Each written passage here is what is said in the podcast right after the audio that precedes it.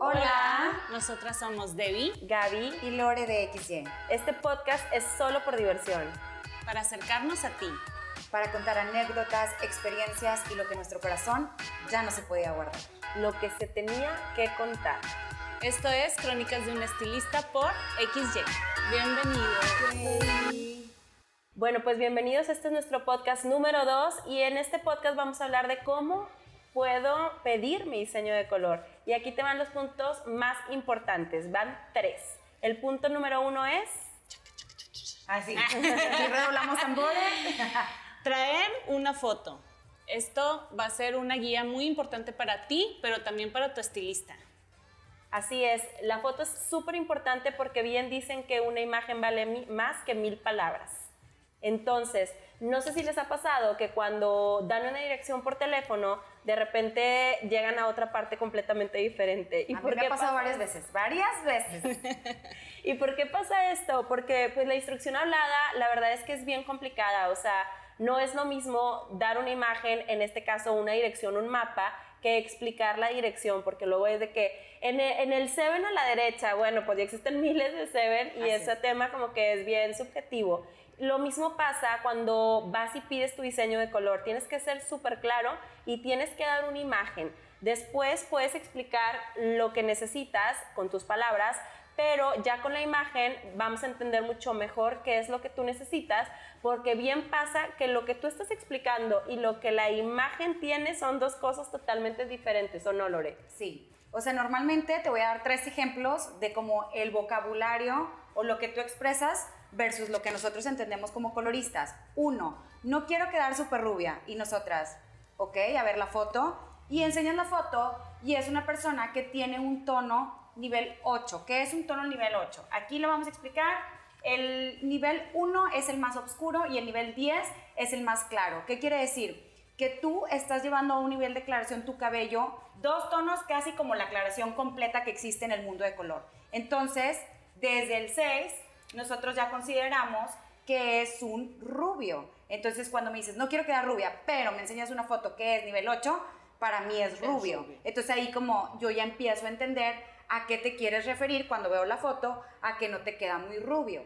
Que me imagino yo, o me parece a mí, que ya te refieres a que no quieres muy saturado. La saturación es una cosa súper, súper diferente. ¿Qué quiere decir saturado? Que la mayor parte de tu cabello, vamos a decir que a partir de un 60%, está aclarado. Entonces ahí ya empezamos nosotras con la foto a entender tu vocabulario, porque para ti muy rubio es una cosa y para mí muy rubio es otra completamente diferente. Tú estás hablando de saturación y no del color en el cabello de ciertas, eh, pues de ciertos como, ¿cómo se dice? De ciertas partes o de ciertas colocaciones, ¿vale?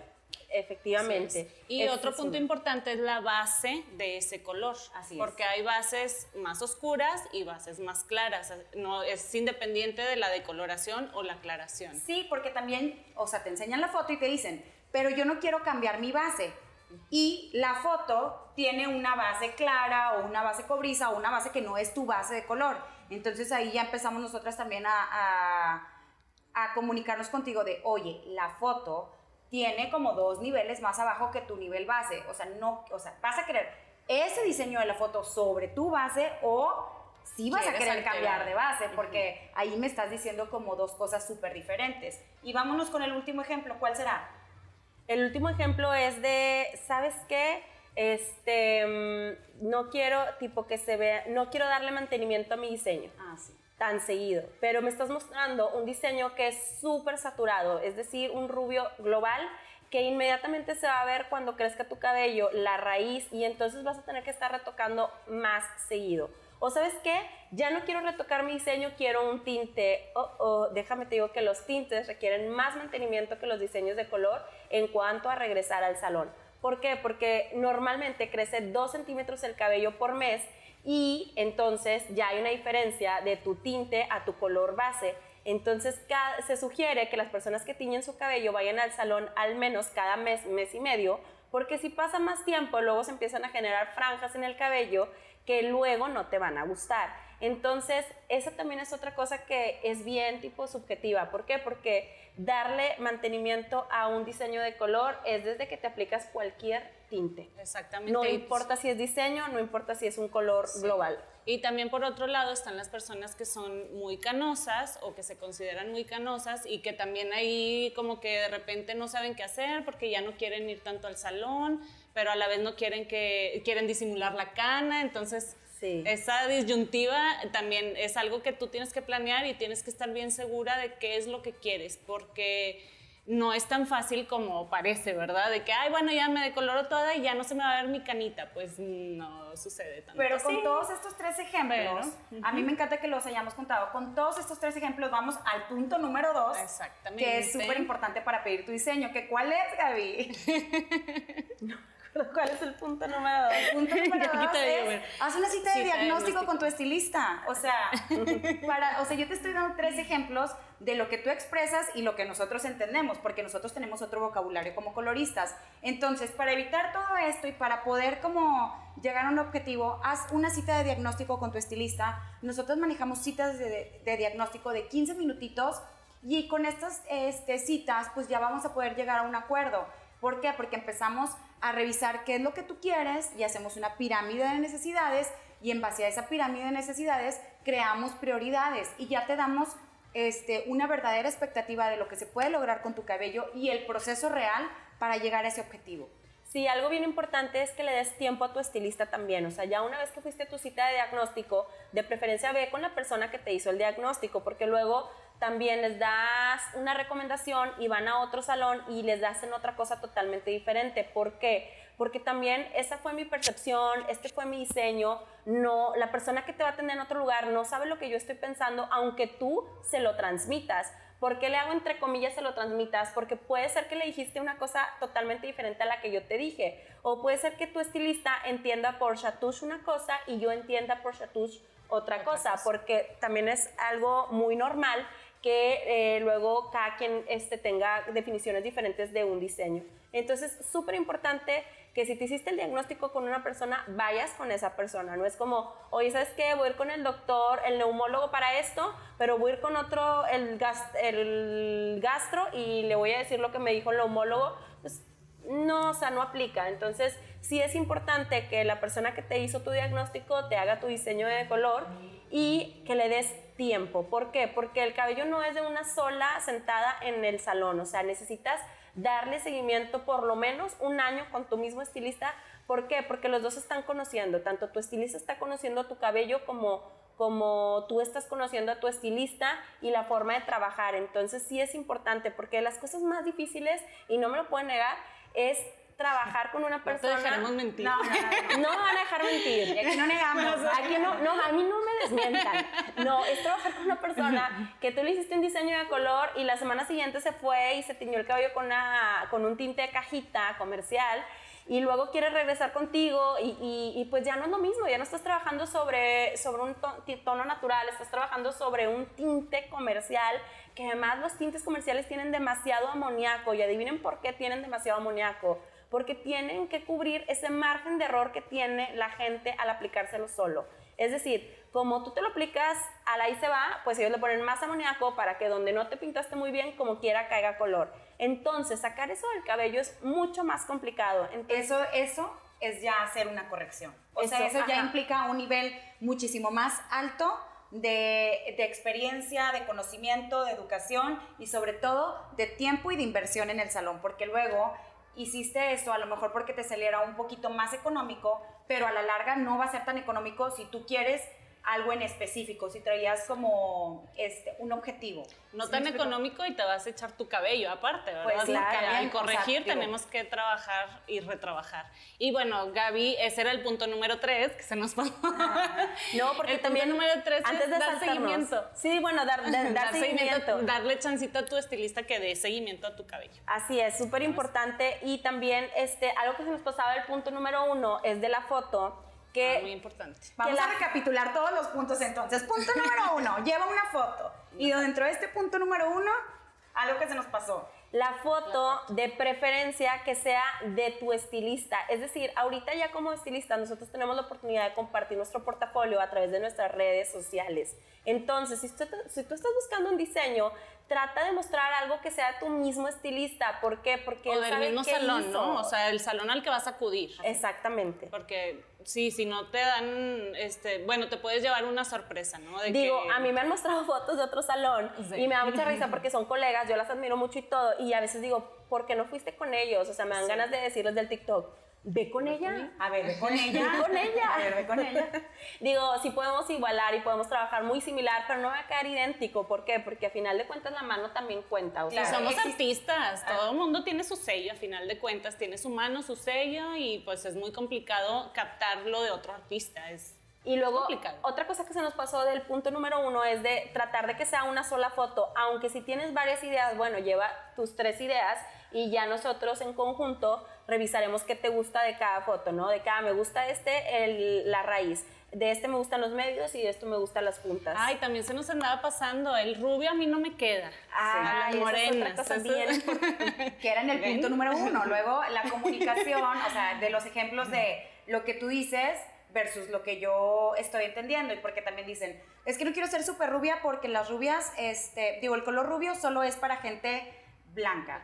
Y, luego, espérate, que nos lo dicen a nosotros súper morenas. Y yo súper rubia. y andamos con Y yo, ¿crees? Cuando no me queda. Ay, o sea, sí se te ve súper bonito, pero yo no me lo haría. pero yo no me lo haría. pero yo no me lo haría. Qué bonito se te ve. Tú siempre andas así rubia, pero yo, yo no me lo haría porque soy morena. y yo, yo también soy morena.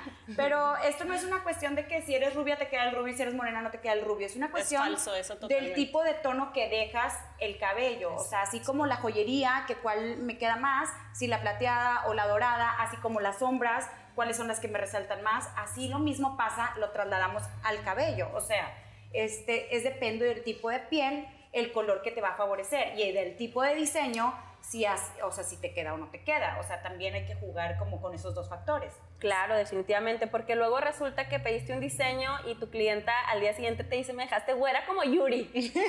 y ahorita ponemos una imagen de cómo dejamos a la clienta y que digo que la dejamos rubia como Yuri. Y luego pues tenemos conceptos súper diferentes, porque a mí, yo, o sea, Yuri es Yuri blanca, platinada. Aparte, ¿cuál güero de, Yuri? Porque Yuri usa pelucas todos los días. Bueno, también. O sea, ¿cuál Yuri? ¿Yuri en la voz en el programa de lunes, la del martes o el del miércoles? O sea, de los noventas o de los dos O sea, Yuri ha tenido como, es más, ahí tenemos un disco de Yuri.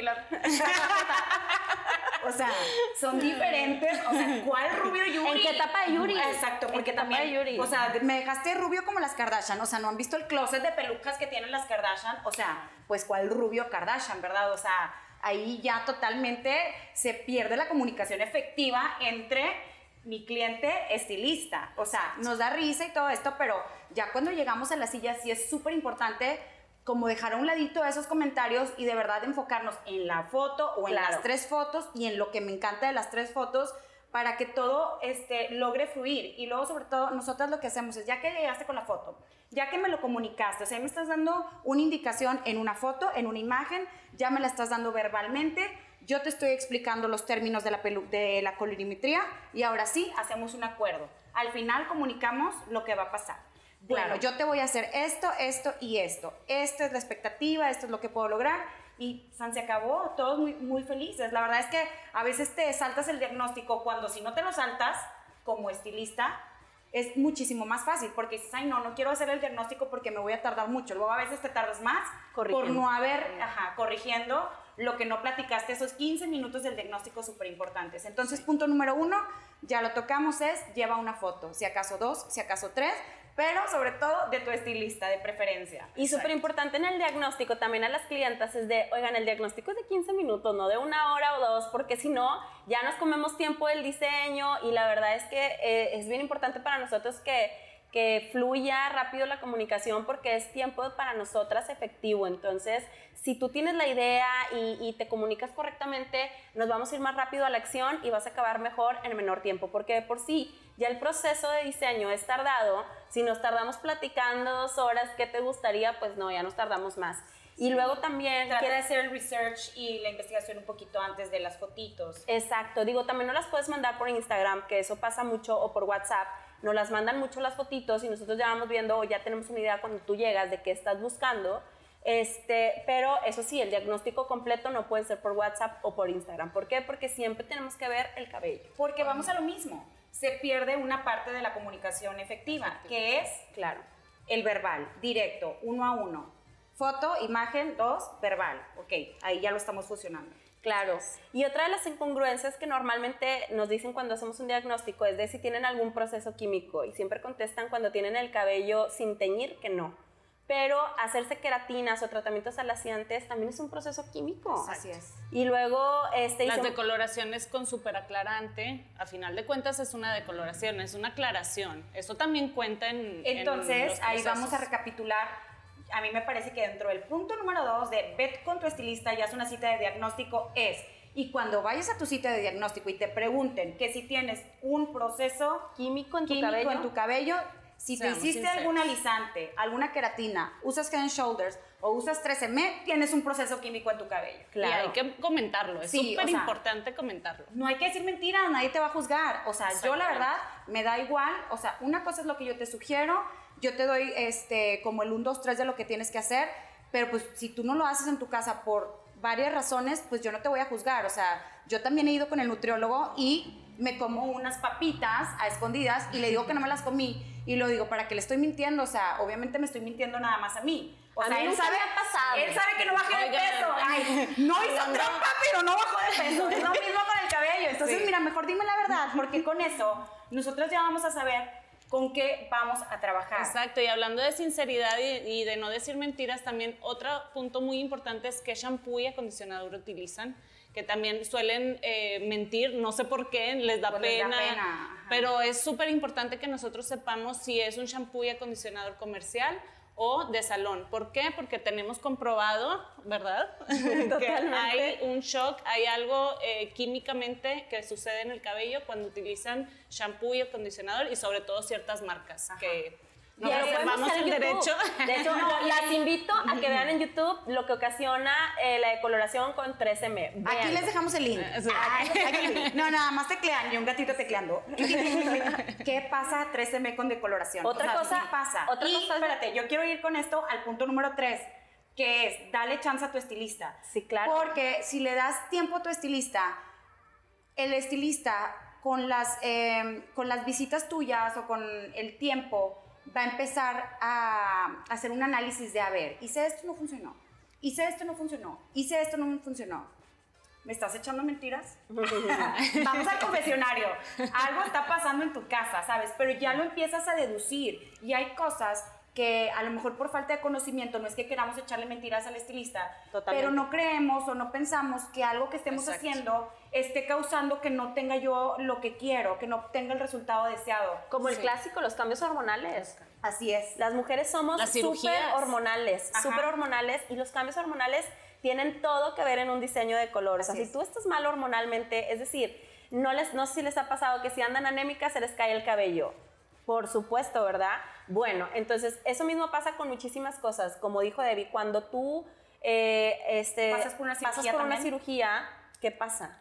También, o sea, hay demasiados cambios en tu cuerpo, cambios hormonales, incluso cuando se toman demasiadas vitaminas. Así es. Todo eso, o sea, no, no lo piensas o no hacemos ese match, pero sí afectan el cabello, es una realidad y lo tenemos sumamente comprobado. Entonces, si le das tiempo a tu estilista, él te empieza a conocer y tú lo empiezas a conocer y empieza a lo mejor a generarse esa confianza de que le platiques más cosas, porque aunque ustedes crean que en la silla nada más estamos platique y platique por platicar, en muchas ocasiones estamos nosotras poniendo atención y foco rojo sobre lo que nos va a dar una señal para entenderte mejor. O sea, no para juzgarte, porque una clienta dijo, lo puse en un post, ya no voy a ir, no voy a sentir observada y juzgada. Y yo, espérate. O sea, yo no estoy aquí para juzgar y para observar. Yo solamente quiero saber qué está pasando y por qué no lo estamos logrando. Y a, a lo mejor al tener una, una plática de, oye, ¿sabes qué? Es que yo salgo todos los fines de semana y pues tomo un chorro y pues me desvelo. Ah, ok, pues hay una repercusión directa. Y el otro podcast invitamos a la tricóloga para que ella nos diga el porqué de, de toda esa repercusión.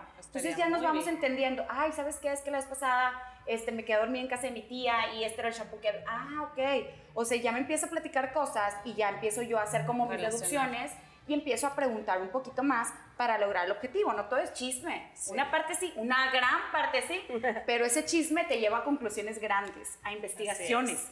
Totalmente. Otra cosa que piensan que no es química porque es natural es la henna. Pero cuando tú te haces henna en tu cabello, literal es como si tuvieras hecho un tatuaje en la piel, pero en tu cabello. Entonces es súper importante que aunque no sea químico, pues lo informes porque a final de cuentas eso afecta de manera enorme para un diseño de color. Es más, la henna no sale del cabello. No, no sale. Entonces, por más que lo intentes, nos ha pasado que se agujeran los aluminios, empieza a gotear, empieza a salir humo y tú, ¿qué está pasando? Y lo de que, ay, este, de que era tu tinte la vez pasada. Ah, no sé, uno de sal y creo que era henna y de que, ah, tipo, ¿qué? ¿Qué pasó? Tipo, Entonces, pues al final del día, o sea, este conocimiento, o sea, nosotras tres entendemos que pasan muchísimas cosas en la vida de una persona. O sea, por ejemplo, las personas o las chavas que son new moms, que les falta como tiempo de poder estar en el salón, toman decisiones como, ay, bueno, ¿sabes qué? Un tinte de cajita.